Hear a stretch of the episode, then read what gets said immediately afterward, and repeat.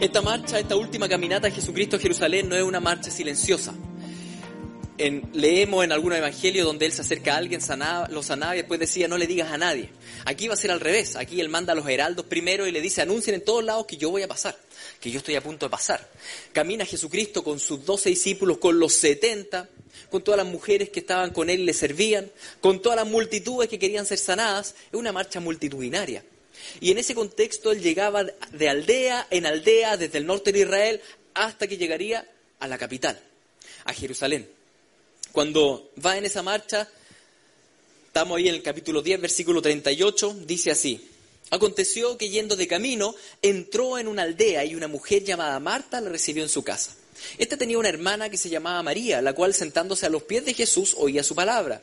Pero Marta se preocupaba con muchos quehaceres y acercándose dijo, Señor, ¿no te da cuidado que mi hermana me deje servir sola? Dile pues que me ayude.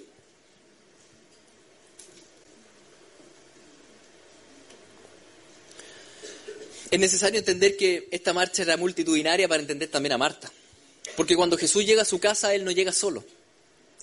Al menos iban los doce discípulos. Al menos, porque también tal vez podrían haber, haber entrado algunas de las mujeres que ayudaban o algunos de los setenta. Pero tenemos al menos trece hombres, imagínalo en, tu casa ahora, trece hombres sentados en tu comedor, tenedor y cuchillo, diciendo, hambre, hambre. Probablemente no era así, pero para que se lo imaginen. Porque en esa época se, en realidad comían en el piso, ¿no es cierto? Como el Medio Oriente, reclinados. Pero tenemos ahí a 13 hombres hambrientos que, quieren comer. Bueno, y, Marta estaba preparada, ella probablemente ya había escuchado de los heraldos de que venía ahora Jesucristo. Pero entrando, saliendo de la cocina y preparando esto y lo otro, mientras sale y entra, ve a su hermana María la Perla sentada con Jesús conversando. Justo ahora. Justo ahora que tiene todos estos invitados. Y que viene el, el maestro que está ahí. Marta es como nosotros, así que probablemente le echó una mirada de furia, ¿no es cierto? Esas miradas que solo la familia conoce y que uno los mira, una mirada de furia de, ubícate, Pero María no se hizo la desentendida, claro, justo. Así que después de la mirada de furia, ¿qué viene? Las carrasperas. carrasperas, porque, bueno, ya, ¿qué onda? ¿Qué te pasa? Pues estamos llenos de invitados, mira cómo yo estoy entrando, saliendo. Y ya, ofuscada, Marta, ofuscada, porque tiene tanta pega, está sudando. Y, entrando y saliendo, y, y hay que lavar y hay que preparar. Afanada. Y a esa altura del afán, cuando estamos trabajando y estamos haciendo cosas y hacemos cosas en la pega y hacemos cosas en la iglesia y empezamos a ver las cosas en la iglesia y decimos, es que nadie trabaja, nadie está visitando, es que nadie está viendo a este enfermo, es que nadie está con los niños, es que nadie empezamos a trabajar. No, pero Señor, pero ¿cómo? ¿Cómo puede ser tan flojo los hermanos? Nadie está haciendo nada. Todo lo tengo que hacer yo. ¿Por qué nadie recibe bien a los nuevos? Y empezamos ofuscados. Y, y cuando empezamos a ofuscarnos con los hermanos, ¿Y, con qué, ¿Y por qué no, nadie hace nada? ¿Y por qué yo lo hago todo? Y empezamos con esos absolutismos, ligerito empezamos a enojarnos con el Señor. Señor, ¿y, ¿y por qué tú no mandas a nadie? ¿Y por qué tú no haces esto? Así que Marta es como nosotros. Y en ese punto dice, Señor, ¿no te da cuidado que mi hermana me deje servir sola? O sea, tú que todo lo sabes, ¿No te das cuenta de algo tan básico, Señor? Que yo estoy acá, lleno de trabajo, lleno de cosas. Dile pues que me ayude. Tantas palabras que están gastando en un olor. Dile que me ayude. Nadie me entiende. Bueno, nosotros entendemos a Marta. Porque nosotros somos como Marta. La empezamos a hundir en esto de que yo lo estoy haciendo todo. ¿Y, y por qué nadie me ayuda en esto? Y mi familia no me entiende. Y en el trabajo, no, yo trabajo y, en el trabajo nadie me entiende. Señor, ¿no te importa que nadie me ayude en esto? Por... ¿Acaso no, no te importa tu iglesia, Señor? Empezamos a reclamarle. ¿Por qué no mueves tú a las personas? ¿Por qué no le dices que me ayuden? Y como somos como Marta, también sabemos cuál es la respuesta que esperamos de Jesús acá. Y la respuesta es, bueno, es la más lógica. Chuta, Martita, tenías razón, qué bueno que estáis trabajando harto, te lo agradezco. Oye, María, ya, pues muévete un poco. Esa es la respuesta que esperamos del Señor. Cuando le reclamamos. Chuta, toda la verdad, no, no me di cuenta que estáis trabajando tanto. ¿Pero le dio esa respuesta a Jesucristo María? No, pues, la conocemos. Respondiendo Jesús le dijo, Marta, Marta, afanada y turbada, estas son, eh, estás con muchas cosas. Afanada y turbada, estás con muchas cosas. Pero solo una cosa es necesaria. Y María ha escogido la buena parte, la cual no le será quitada. Val de agua fría sobre Marta. Y la historia termina ahí. Y no sabemos qué pasó. Si Marta es como nosotros, nos dimos media vuelta y nos vamos enojados a la cocina. ¡Ah! Nadie me entiende, ni siquiera Jesús. ¿No es cierto? Ni siquiera Jesús. Afanados y turbados y trabajados y angustiados. Es que si yo no lo hago, ¿quién? Nadie lo va a hacer. Inquietos, preocupados. Sí, siempre hay que hacer cosas. La pregunta es, ¿todas esas cosas que hacemos son necesarias? La palabra necesario acá va a ser importante. Y nosotros respondemos inmediatamente, sí, claro, es súper necesario, son necesarísimas. Y el Señor nos responde, mm, una sola cosa es necesaria en tu vida. Una sola cosa es necesaria. ¿Y cuál es esa cosa? De todo lo que haces. Piensa en todo lo que haces. En todo tu trabajo y cómo llega a la casa y tienes más trabajo y llega a la iglesia y tienes más trabajo y en todos lados tienes trabajo. De todas esas cosas, ¿cuál es la, necesaria? Estar a los pies de Jesucristo. Eso dice el Señor. Porque las demás cosas son pasajeras. Pero estar a los pies de Jesús es eterno. Todas esas labores que son tan importantes. Va a pasar, va a pasar, va a pasar, va a pasar hasta que llegamos a estar a los pies de Jesús. Eso no va a pasar. Eso no le será quitado. Sí, sí, sintiendo, sintiendo, pero justo en esta época no tengo mucho tiempo para orar y leer la Biblia. Lo que pasa es que me levanto muy temprano, me acuesto muy tarde. Estamos a los pies de Jesús en oración, estamos a los pies de Jesús en lectura de la palabra. A través de la palabra Él me habla. A través de la oración converso con Él, Él también me habla por medio de la oración. Estamos tan ocupados. Yo soy re malo para hacer dinámicas, pero hoy día les voy a hacer una, les voy a mostrar una que me, me la mostraron a mí hace 20 años atrás, una vez que fui a un, a un campamento. Me mostraron esta dinámica hace 20 años todavía la recuerdo. Así que, como me quedó grabada, se la voy a traspasar también. Tal vez la conocen, pero creo que va a ser útil en este punto.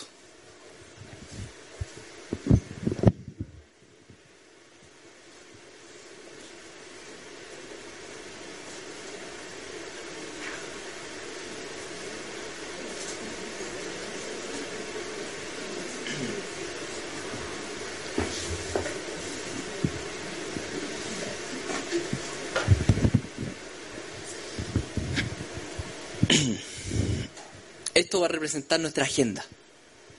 ¿Ya? Y voy a empezar a sacar las actividades. Actividad. Tenemos muchas cosas que hacer. Pum. ¿Me cabe más en la agenda?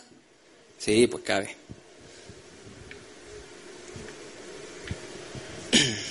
Más actividad. Somos personas ocupadas. ¿Me cabe más en la agenda? Sí, pues.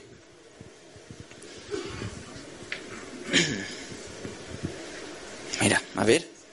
Hasta ahí ya estamos apenas. ¿No es cierto? ¿Lo ven? ¿Me cabe más en la agenda o no?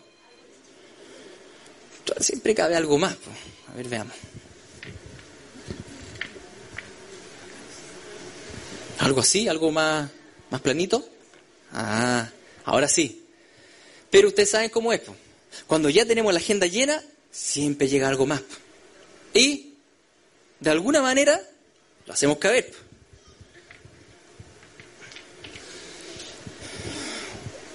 Otra cosa más. Y otra cosa más. Chuta, ahí ya estamos apretados, ¿ah? A esta altura ya afanados, turbados, enojados. A ver, ya. Ahora sí que llenamos la agenda, ¿o no? Siempre cabe algo. Si yo tuviera arena, lo lleno con arena. Así parecen a veces nuestras agendas. Y ya para algunos, después de la arena, que le echan? Agua. Agua ya lleno. ¿Cuál es la moraleja de esta dinámica? ¿Cuál es la moraleja?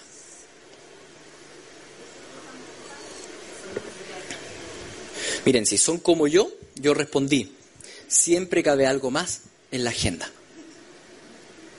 Así interpreté yo esta dinámica. La respuesta fue no, no es la moraleja. No es la moraleja, fíjense en esto.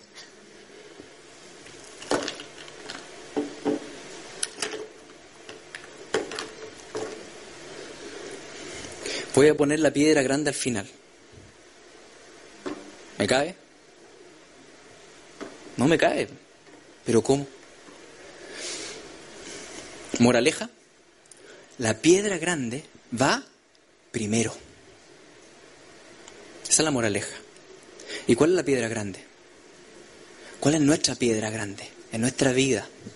La relación con Dios. La relación con Dios va primero. Porque si la pongo al final, migajas nomás, pues no me cae. Tu comunión con Dios. Una sola cosa es necesaria. La piedra grande. Afanado, turbado, angustiado. Tu agenda llena, pero una sola necesaria. Una sola. Es buscar del Señor. Es pasar tiempo con el Señor. Pasar tiempo de intimidad. Leer la palabra. Orar. Tiempo de comunión. Y ahí hay una polémica, porque muchos dicen, bueno, eh, lo importante no es apartar un tiempo a solas con el Señor, sino que lo importante es todo el día estar conversando con el Señor. Y otros dicen, no, no, no, no. Lo importante no es conversar todo el día con el Señor, es apartar un tiempo específico de intimidad con el Señor. Y se pelean. Y la verdad es que ambos tienen razón. Porque es necesario tanto la calidad como la cantidad. Porque es una relación. Es como con mi esposa, con la Dani. Nosotros cuando estamos en el auto conversamos, sí. Y cuando comemos conversamos, claro. Pero también es necesario un tiempo de comunión íntimo marido y mujer, donde conversemos todo lo que nos pasa en, profundidad. Es necesario cantidad, es necesario calidad. Es necesario la intimidad y es necesaria también la cotidianidad. En todo tiempo. Eso es lo que nos dice la palabra cuando nos dice tomad el yelmo la salvación y la espada del Espíritu, que es la palabra de Dios, la Biblia. Hay que tomar la Biblia. Orando en todo tiempo con toda oración y súplica en el Espíritu y velando en ello con toda perseverancia y súplica por todos los santos.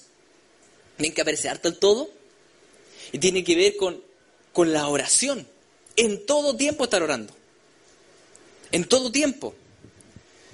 No solo en tiempos de intimidad, también en la cotidianidad. En vez de estar todo el día conversando conmigo, conversar con el Señor. Pero no basta eso.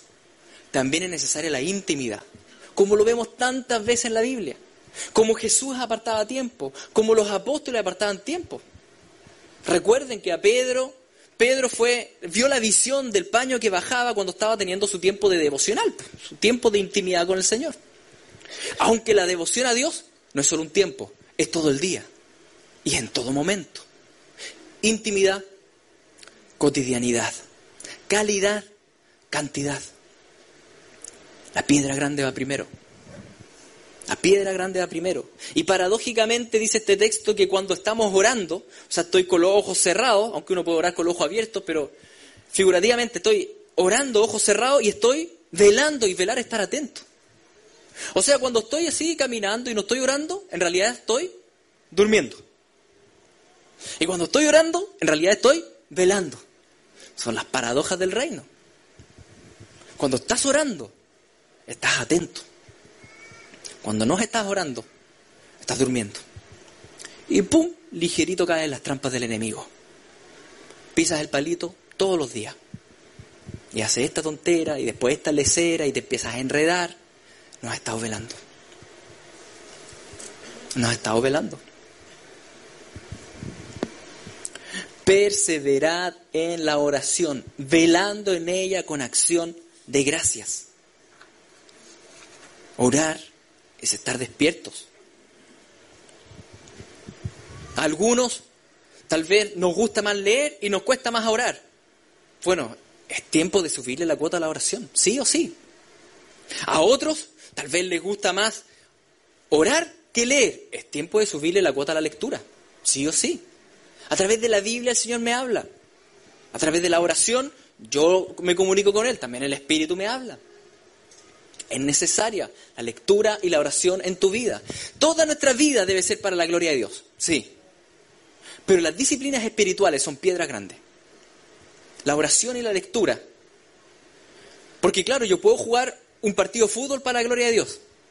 Pero el crecimiento espiritual y, el crecimiento que, de madurez que se va a dar en mí va a ser mucho más grande a los pies de Cristo, en lectura y oración, que jugando un partido.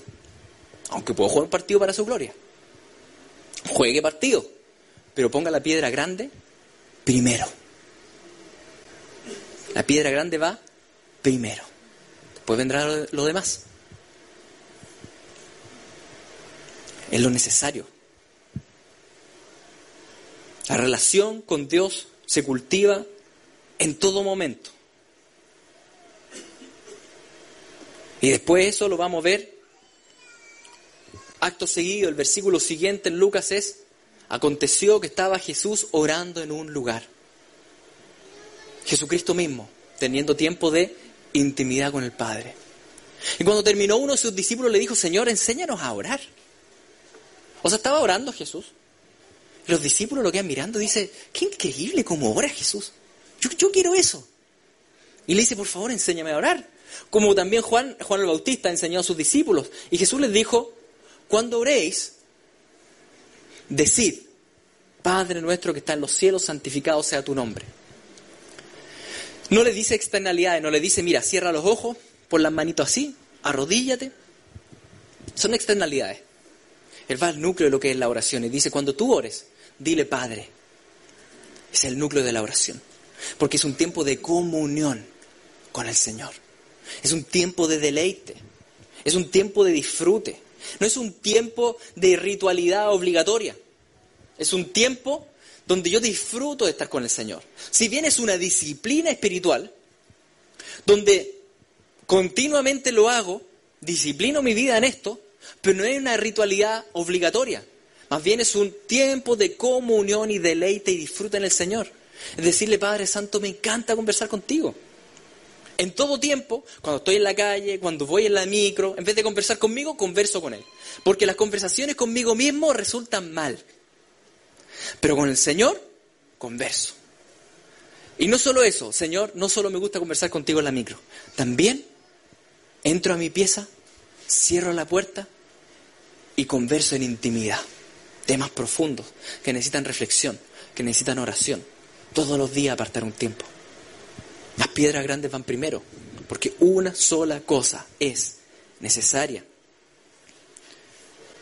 Jesús oraba, nosotros debemos orar. La búsqueda diaria del Señor en oración y lectura bíblica no es una carga, es una disciplina deleitosa. Mientras más se hace, más me gusta. Mientras menos se hace, oh, andamos con freno de mano. Mientras menos oro, menos oro. Mientras más oro, más oro.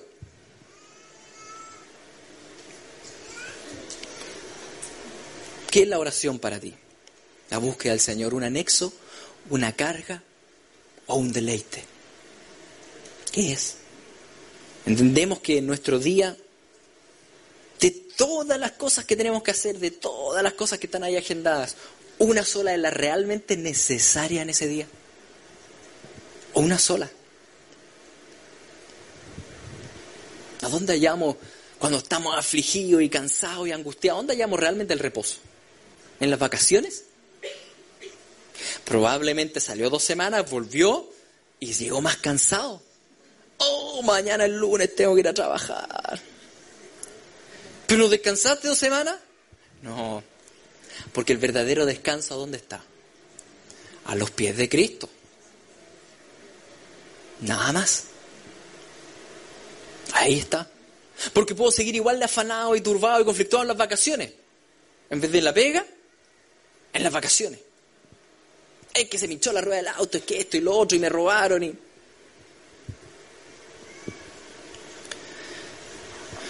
Hay una sola cosa indispensable en nuestro día. No buscar al Señor. Es señal de autosuficiencia. Yo puedo enfrentar mi día y hacer mi día sin la necesidad del Señor. Eso es no buscar al Señor. Cuando no oro, cuando no leo, cuando no busco del Señor, enfrento mi día sin necesidad del Señor. Es falta de amor a Dios. Porque cuando yo amo a alguien, lo primero que quiero es comunicarme con ese alguien. Me despierto y pienso en ese alguien. Si Dios es mi primer amor, me despierto y digo, gracias Señor por este nuevo día. Guíame tú, dame las fuerzas. En este día te doy gracias porque me diste un nuevo día, no porque puedo hacer hartas cosas. Me diste un nuevo día porque este día puedo tener mayor comunión contigo. Te doy gracias porque me has dado un día más de vida. Aunque esté con enfermedad, aunque esté con problemas, aunque esté con sufrimiento, me has dado un día más de vida donde puedo tener comunión contigo. Donde puedo conocerte más. Donde puedo escuchar tu palabra, leer tu palabra, puedo orar. Ya con eso valió la pena el día. No necesito más. Con eso valió la pena tu, tu día, tu despertar. Queridos, buscad a Dios y vivirá vuestro corazón. Buscad a Dios y vivirá tu corazón. Alegres el corazón de los que buscan a Jehová, buscad a Jehová y su poder, buscad siempre su rostro, siempre. Busca a Jehová en intimidad, en cotidianidad, en calidad, en cantidad. ¿Te sientes hoy día reseco espiritualmente? Siente que hay sequedad en ti. Anda a buscar el agüita de vida eterna. Esa agüita. Porque puedes tener mucho conocimiento bíblico, pero si no oras, estás seco. Estás seco.